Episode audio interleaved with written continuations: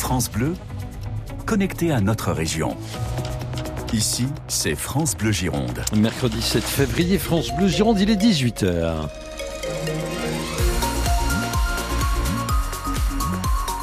Et à 18h, ce sont les infos de Stéphanie Brossard. Bonsoir Stéphanie. Bonsoir Dominique Bourdeau, bonsoir à tous. Il y a du monde sur l'A63 Oui, le sens euh, sortant de l'A63 est très chargé euh, ce soir. Soyez prudents si vous êtes euh, dans ce secteur. Vous avez du monde également en rocade extérieure entre Pessac et la jonction de l'A62, un peu plus loin de la sortie 23 Florac à la 26 jonction de la nationale 89. Puis la rocade intérieure chargée de la sortie numéro 5 zone industrielle de Bruges jusqu'au pied du pont d'Aquitaine. Et le franchissement du pont d'Aquitaine en sens intérieur est pas très simple ce soir non plus. Euh, bonne route à vous, 05 56 19 10 10 pour vos infos trafic sur la météo, Stéphanie. La journée a été grise en grande partie aujourd'hui et demain ce sera le même régime avec quelques éclaircies au réveil qui vont vite disparaître. 9 à 12 degrés pour les températures cette nuit, 15 à 17 degrés demain pour les maximales. La rumeur bruissait depuis quelques jours, eh bien c'est désormais confirmé, Stéphanie. Emmanuel Macron sera à Bordeaux vendredi. Le président de la République euh, doit assister à la prestation de serment de la nouvelle promotion de l'ENM, l'École nationale de la magistrature. Ils sont 459 élèves cette année, promotion historique en nombre. Emmanuel Macron à Bordeaux après-demain, alors qu'on ne sait toujours pas quand le gouvernement sera au complet. Les noms des nouveaux ministres devaient être connus ce soir. Ce serait finalement reporté à demain. Emmanuel Macron qui a présidé ce midi aux Invalides un hommage national aux 42 Français tués le 7 octobre lors de l'attaque terroriste du Hamas. Le chef de l'État a assuré ne rien céder à un antisémitisme rampant, désinhibé. C'est à lire sur francebleu.fr. Le corps d'un jeune homme repêché ce matin au bassin à flot à Bordeaux. Il pourrait s'agir de Basile Offray, cet étudiant de 21 ans porté disparu depuis trois semaines.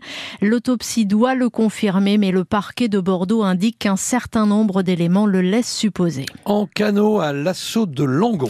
Oui, drôle de scène sur la Garonne entre Caudreau et la sous-préfecture. En début d'après-midi, 20 maires embarquent avec leur gilet de sauvetage et leur écharpe tricolore, venus interpeller le sous-préfet pour lui demander que la communauté de communes du Réolais en Sud-Gironde soit classée en ZRR, en zone de revitalisation rurale, dispositif qui permet aux entreprises qui veulent s'installer sur le territoire de bénéficier d'exonération d'impôts sur les cinq premières années, dispositif déjà en vigueur dans d'autres territoires voisins, d'où l'incompréhension de Stéphane Denoyel, c'est le maire de Saint-Pierre-d'Aurillac. On en a vraiment besoin euh, qu'on nous entende parce que pour nous c'est incompréhensible ce qui se passe. Cette défiscalisation, cette zone de, revitalisation rurale, on ne comprend pas pourquoi on en exclut. Donc on, on, fait du bruit pour qu'on nous entende. Pour nous c'est extrêmement grave, peut-être encore plus grave qu'avec euh, que tous mes collègues euh, maires puisque Saint-Pierre-d'Aurillac, dont je suis le maire. On est frontalier avec euh, la communauté de communes euh, du, Sud-Gironde.